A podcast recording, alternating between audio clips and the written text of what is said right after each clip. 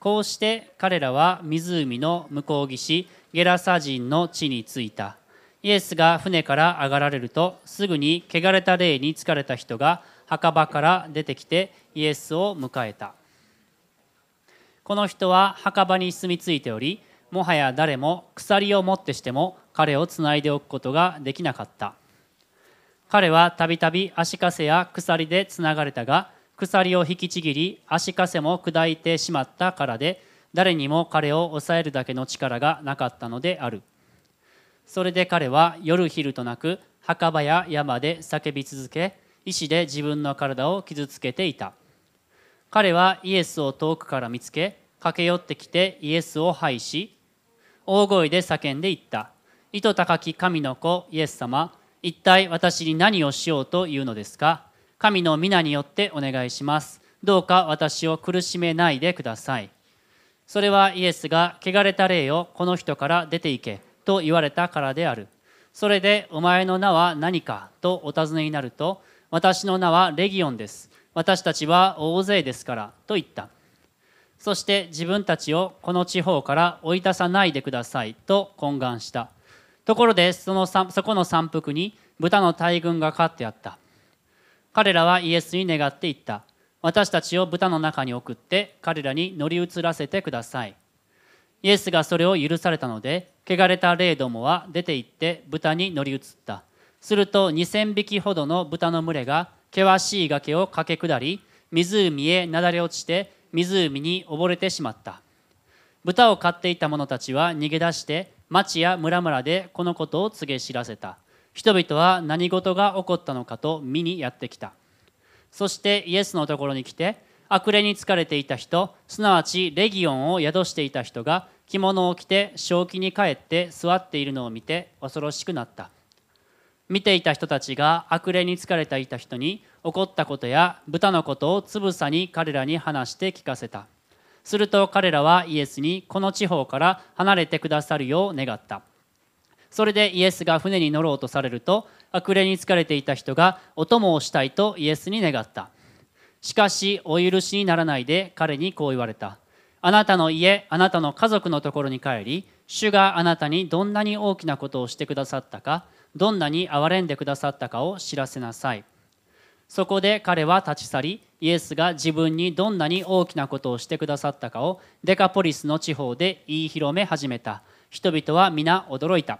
お祈りします。イエス様感謝します。今日この御言葉から私たちにお語りください。どうぞ私たち一人一人の心をあなたが開いてくださってあなたの御声を聞くことができますように主よお願いいたします。どうぞしあなたが語っていることを私たちが聞き分けることができるように聖霊様どうぞこの場所にあなたが働いてくださいますようにお願いいたします。この時をイエス様あなたの御手にお捧げいたします。イエス様の名前でお祈りします。アメン。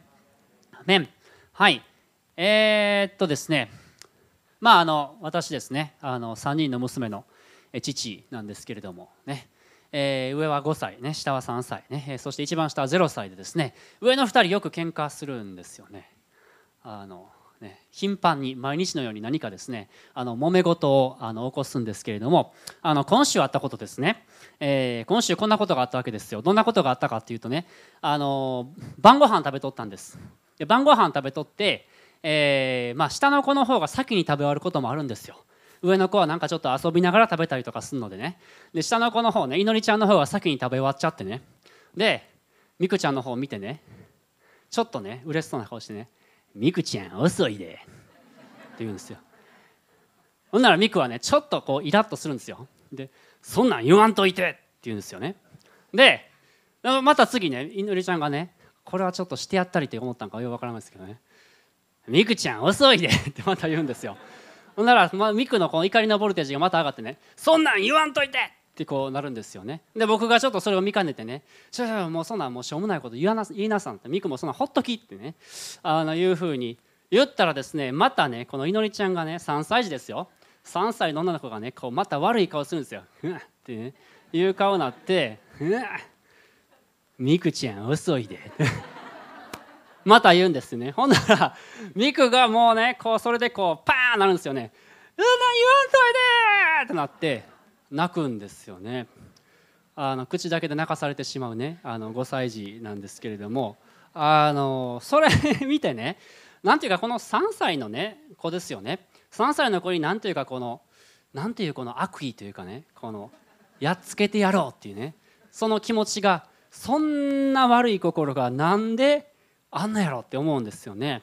で父親がねもうそんな言わんときしょうもないことって言っても なんか言ってやろうみたいな顔で言うってねなんかすごいなっていうふうに思うんですけど先週ねあのフォーセスさんがこの賛美の力私たちが賛美することによってどれほど自由になるのか解放されるのかっていうことについて語ってくださったんですけれども今日私たちもう少しですねこの悪の力にどのように打ち勝つのかっていうことを共に見たいと思うんですけど今日読んだところでイエス様はガリラヤ湖をね船で渡ってえゲラサ人の地方に住んでるところに行ったんです。ゲラサ人の住んでるところっていうのはガリラヤ湖湖があったらそのガリラヤ湖の東側でした。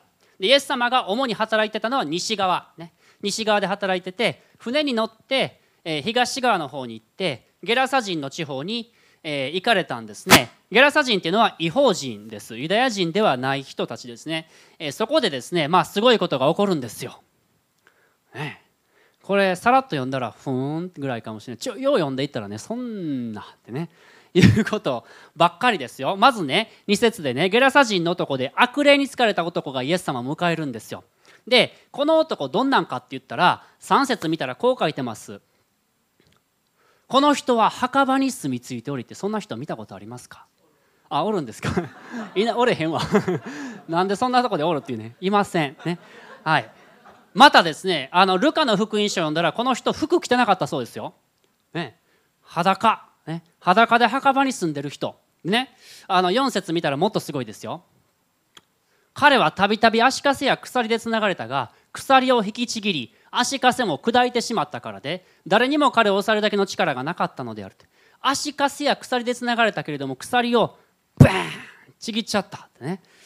足かせもバーンって砕いてしまったってスーパーマンかって思いますけどどんな強いねんってねあの思うんですけどあのここでねこう書いてるんですよね。誰にも彼を抑えるだけの力がなかったのである。って書いてます。誰にも彼を抑えるだけの力がなかったのである。これどういうことでしょうね。ここ何を意味してるんでしょうね。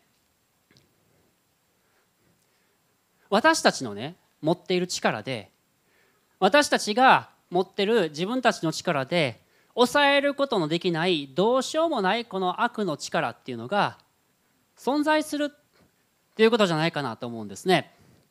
この人間の歴史の中でさまざまなこの悪がですね繰り返されてきましたよね。私たちの歴史を振り返ると戦争がありました。また虐殺もあったしまた人種差別もあったんですよね。あった過去形じゃなくて今もやっぱりあるんですよね。そういった社会的な悪。そういったものがあります。また私たちの心の中見てください。あの3歳児の中にお姉ちゃんやっつけてやろう。っていうねこの悪がね住んでるんです。誰に教えられたんやって。誰も教えてへんと思うけどなってね。このお姉ちゃんをやっつけてやろう。ってこの悪がね住み着いてる。私たちの心も見てください。誰かのことを見て妬んだりとかまた誰かのことに苦みを持ってみたりとか自分中心にいつも考えてしまったりとかまたいじめであったりまた誰かの悪口を言ってしまったりとかですね。そういった個人が持っている悪でも私たち一生懸命頑張ってもなかなか抑えることができないそういったことってあるんじゃないかなと思うんですね。誰にも彼を抑えるだけの力がなかったのであるというふうに書かれています。今私たち人間のですねいろんなこの知恵を持ってまた英知を持ってまた教育の力を持ってまた政治の力を持ってそういったものそういった悪を抑えようとしよう、ね、民主主義がいいんじゃないか。こういった政治の形がいいんじゃないか。人間はいろんな模索をしてきました。そのようなことをしてきて今完全にこの社会から悪が排除されましたってなってるでしょうか。なってないんですよね。いまだに私たちの社会私たちの人間の住む世界には問題がある。どうしようもない悪がある。そういったことを私たち認めざるを得ないんじゃないかなと思うんです。誰にも彼を抑えるだけの力がなかったのである。人間の力で悪に打ち勝つことはできないんですね。何か私たちをどうしても打ち負かしてしまう。何か超越的な悪の力がある。それを私たち認めざるを得ないんじゃないかなと思うんです。パウロも過去に彼が持ってた自分の葛藤を言ってますね。私は自分のしていることが分かりません。私は自分がしたいと思ってるんじゃなくてしたくないと思ってる悪を自分が行ってる。そんな風に彼言うんですよね。過去に私はそうでした。私を打ち負かす悪があった。どどうしてもそっちの方に傾いてしまう。彼はそのように昔葛藤していました。いや私は勉強することによって一生懸命修行することによって悪の悪の力に私は打ち勝つことができますよ。一生懸命勉強してこここの社会を理想的な社会に私は作り変えることができますよ。っていう人は誰もいないと思いますね。歴史が証明してると思います。やっぱり私たちに何か問題があるんですよね。誰にも彼を抑えるだけの力がなかったのである。私たちには救い主が必要なんですよね。救ってくださる誰かが必要なんですよね。そしてこの悪に私たちがもし自分自身を委ねていってしまうならばどうなるのかこの人どうだったんでしょうね。ほんまにたくさんの問題があった人だったんですよね。5節見てください。すごいですねこの人ね。このゲラサ人の男。5節にこうってこう書いてます。それで彼は夜昼となく墓場や山で叫び続け石で自分の体を傷つけていたってね。すごいでしょ？そんな、ね、人おったら。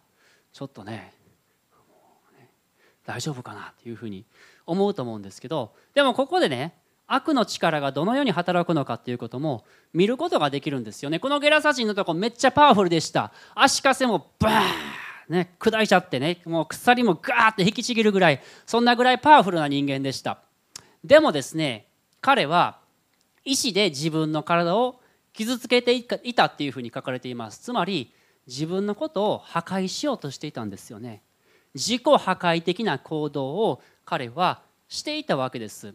悪の力っていうのはそのように働きます。私たちが悪の力に自分自身を委ねていくならば何かですね一時的に自分は力を得たような一時的に自分を満足させてくださるようなそのような感覚を得ます。しかし結局は自分の人生を破壊していってしまいます。例えば権力に自分自身の身を委ねていった人権力を得ようと力を得よう権力を得ようというふうに頑張って頑張って頑張って組織のトップに上り詰めた。そんな人は大体ですね大体多くの人は恐れに縛られます。自分以外誰も信用することができない。この今の自分の地位をこう誰かが狙ってるんじゃないかって。いつもですねそういうふうに考えて誰も自分以外に信用できなくなっちゃったりとかそんなふうになる人は多いですね。あるアメリカ人の作家が言ったそうですね。あなたの人生の中で一番に求めているものがあなたの主となるんですよ。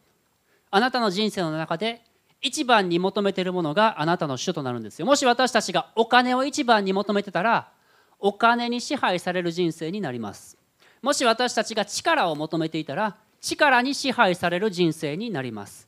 もし私たちがキャリアを求めていたら結局はそのキャリアが私たちをコントロールし支配するようになっていってしまうんですよね。何であってもそうです。何かが私たちをコントロールしていってしまう。そして結局自己破壊的なこと自分で体を傷つけていくことに気づくんですよね。この男の人墓場に住んでましたよね。ルカの福音書ではねこの悪霊によってこの男はねいつも荒野に追いやられていたって書いてます。ここにも悪がどのように働くか見ることができます。悪魔は私たちを孤立させます。人と人との関係を断ち切ろうとするんですよね。自分だけで生きていこうというふうにさせるんですよね。寂しい思いをさせようとします。さらにこの男は長い間着物を着てなかったというふうに書かれています。私たちを惨めな状態にさせるんですよね。このように悪の力は働いていきます。ヨハネの10章10節にこう書いてあります。このスライドの一番最後にありますけれどもヨハネの10章10節に、えー、こうありますね。盗人が来るのはただ盗んだり殺したり滅ぼしたりするだけのためです。敵は私たちの人生を破壊するためにやってきます。この敵の存在っていうのを私たち知る必要があるんですよね。そして罪の深みにはまっていけばいくほど私たちはその罪にコントロールされるようになります。支配されるようになります。そして自分が人との関係を断って孤独になっていることに気づきます。そして自分が惨めな状態になっていってしまうことに気づきます。このゲラサ人の男思ったと思いますよ。どうやったらここから解放されんやろ。どうやったら自分はこの苦しみから自由になることができるのか。誰も自分のこと分かってくれない。誰も自分と一緒にいない。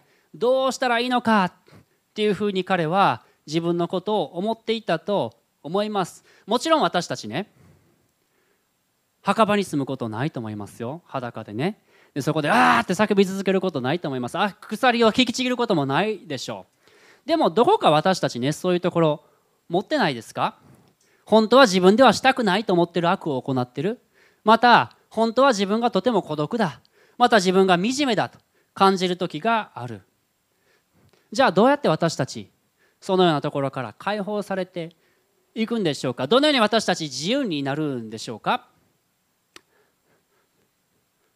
とても大きなことはここだと思います。今日のところの一節ですね。一番最初に戻りますけれども一節にこう書いてあるんですね。こうして彼らは湖の向こう岸ゲラサ人の地に着いた。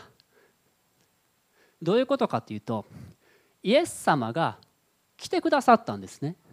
イエス様がわざわざこのゲラサの男のために来てくださったんです。この前の章4章行くとイエス様が突然言い出すんですよね。ガリラヤの地方で働いとったイエス様がいきなり言い出すわけです。何て言ったかというとさあ向こう岸に渡ろうってよく引用されるでしょ。さあ向こう岸に渡ろうと言ってですね弟子たちを船に乗せてですね船に乗ってガリラヤ湖渡っていくわけです。ほんな何があったんですか？嵐があったんですよね。嵐があってほんなイエス様寝とったわけです、ね、ほんで嵐を沈めてですね。でやってきたわけです。イエス様がさあ向こう岸に渡ろうって言われた時に僕思うのはね絶対にこのゲラサ人の男の人のことが頭の中にあったと思うんですよ。だってイエス様このゲラサの地では何をしたかってこの男の人を解放しただけです。それ以外のことは何もせずに帰ってるんですよ。だからイエス様はそのためだけにこの湖を渡ってこられたんですね。イエス様は私たちのためにこの地に来てくださいました。イエス様がこのゲラサ人の男の心の叫びを聞いて苦しみを聞いてゲラサの地に来てくださったようにイエス様は私たちのところにも来てくださったんですね。そしてもし私たちがこのイエス様のところに行くならばイエス様は私たちを解放してくださるんです。ヨハネの10章10節さっきの続きですけど盗人が来るのはただ盗んだり殺したり滅ぼしたりするだけのためです。その続きにこうあります。私が来たのは一緒に見ましょうか。私が来たのははい。私が来たのは羊が命を得またそれを豊かに持つためです。私たちが命を得てそれを豊かに持つためにイエス様は来てくださったんですよね。これはものすごくいい知らせだと思います。私たちもイエス様のところに行きたいと思います。このゲラサの男もイエス様を迎えたわけです。そこでめっちゃ面白いことが起こるんですけど、えー、7節ですね。見てください。7節にこうあるんです。この男の人ですね。ゲラサの男はイエス様を迎えて大声で叫んで言うわけです。なんて言ったかというとですねこれ面白いですよ。糸高き神の子イエス様。一体私に何をしようというんですか？神の皆によってお願いします。どうか私を苦しめないでください。どうか私を苦しめないでくださいって言いながらイエス様のところ行くって面白いと思いませんか？ほんなら行けへんかったらええのにってね。私を苦しめないでって言ってイエス様の方行ってる男ってね。みんなちょっと想像したらなんかこうね面白いなっていうふうにあの思うんですけど。でもねここにこのゲラサ人の男の葛藤をね見ることができると思いませんか？彼の内にある悪。悪霊は行くなって言うんですよ。イエス様のとこ行くな。イエス様のとこ行ったら苦しむことになるぞイエス様を受け入れたら大変なことになるぞって。お前の今やってるこの罪ね。この罪の楽しみからどうやここからお前ほんまに解放されたいんか。クリスチャンになったら大変やぞって。いろいろ諦め諦めなあかんぞ。不自由な生活なんぞとかですね。いろいろ言うてくるんですよね。で葛藤するんです行く時に。苦しめないでって言いながらもでも本場の心の奥底は私は解放されたいでゲラサ人の男は思ってたと思います。私は解放されたい。私は自由になりたい。この惨めな状態から救ってほしいって思ってたと思うんですよ。私たちもね葛藤しながらもイエス様のところに行く必要があるんですね。自分が縛られてるって分かったらあー苦しいと思いながらもイエス様のところに行く必要があるんですね。この男の人は葛藤しながらでもイエス様のところに来たんです。イエス様のところに行ったんです。そうしたらイエス様が解放してくださったんですね。ヨハネの8章36節にこういう言葉があります。ですからもし子があなた方を自由にするならあなた方は本当に自由なのです。私たちがイエス様に自分を委ねていくなら任せていくならばイエス様が私たちを自由にしてくださいます。私もですね、まあ、イエス様に自分自身を委ねる前はですね、まあ、思ってましたよ。もうちょっとこの世の楽しみとかいろんな楽しいことあるしなもしあのお母さんとかのうるさく言ってるイエス様のとこ行ったらちょっとこういったこと全部諦めなあかんのかなとかね。自慢やってる楽しみとか全部なくなっちゃうんちゃうかなとかですね。思ってたわけです。でも本当にイエス様と出会って精霊に満たされて自分自身をイエス様に委ねた時に私はどう思ったかっていうとねよっぽどイエス様の方がええわと思ったんです。よっぽどイエス様の方が魅力的やって思ったんです。この世のものとかよりも。なんかこの世にあるいろんな楽しいよって言われることよりもイエス様の方がよっぽど楽しいなと思ったんですね。で僕はそれまで人から評価されること人から認められることがとても自分にとっては重要だったんですけどそれは永遠に残らんもんだ。いつまでも続くものじゃないということが分かったんですね。そして自分自身イエス様に委ねてイエス様が与えてくださるこの使命イエス様と一緒に歩むことのこの素晴らしさを知ったんですね。イエス様のところ行ってよかったなっていうふうにあの思いましたね。でイエス様はこのゲラさんのところ自由にしてくださいました。悪霊を追い出して追い出したら悪霊が豚に入って2,000匹が崖を下っていったって書いてます。えらいことなったってね。まあ、なんでそんな、なんでそんな起こったんやろって僕僕もちろん分かりませんけど、それだけ悪霊っていうのは力強いものだ、悪の力っていうのは力強いものだっていうことを示してると思うんですけど、でも強調したいことは、イエス様の方が強いんですね。イエス様の方が強いんです。イエス様は私たちを解放することができます。イエス様は私たちを自由にすることができます。このゲラサの男は着物を着て正気に帰ってイエス様の足元に座っていたんですね。私たちもイエス様と出会ってイエス様に自由にされならば私たちの目が開かれて正気に帰ってそして惨めな状態からイエス様によって着物を着せられ覆われた状態に私たちはなるんですよね。最後にですねこの男の人19節です。イエス様についていきたいって言うんですね。イエス様お供したいって言うんですけどイエス様この男の人に最後にこう言われます。あなたの家あなたの家族のところに帰り主があなたにどんなに大きなことをしてくださったかどんなに憐れんでくださったかを知らせなさい。今度彼に使命が与えられるんですね。このゲラサの人たちね同じね同じ、まあ、民族の人たちねこの奇跡見てビビっちゃったんですよ。えー、大変なことが起こった。豚が全部死んじゃったと思って、ね、イエス様ちょっと帰ってくださいって言うんです。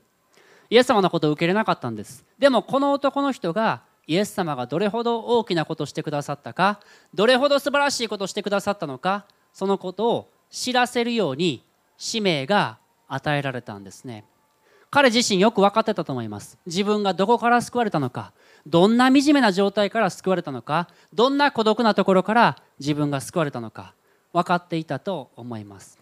私たちも自分自身をイエス様に委ねていくならば私たち自身が自由になって解放されてその愛その憐れみを他の人たちに伝えるものに作り変えられていくんですよね。本当に尊い働きが私たちに、任されるんですね。私たちのうちにあったこの悪の力それはどうすることもできないような自分ではどうしようもないようなものでした。それは私たちを縛って孤独にして惨めにさせるものでした。しかしイエス様が私たちのところに来てくださって葛藤しながらも私たちはイエス様に自分を委ねました。そうしたらイエス様は私たちを自由にしてくださいました。救ってくださいました。そしてそのことをその見業を伝える使命が私たちにも与えられたんですね。今日一緒にお祈りしたいと思います。イエス様が言ってくださいます。もし子があなた方を自由にするならあなた方は本当に自由なのです。しばらく一緒にお祈りの時を持ちたいと思います。しばらくそれぞれがイエス様の前に出て自分の心の中で何か葛藤していること自分の力でどうしようもない。そのように感じておられることがあるならばその葛藤をしたままの状態でいいんですね。どうか私を苦しめないでください。と言いながらでもイエス様のところ行ったらいいんですね。イエス様おっしゃってくださいます。もし子があなた方を自由にするならあなた方は本当に自由なのです。今日悲しみながらまた苦しみながら葛藤しながらでも構いません。イエス様のところに自分のそのありのままの姿で進んでいきましょう。どうぞこの私を作り変えてください。あなたは私を自由にできます。その信仰を持ってイエス様に近づいていきたいと思います。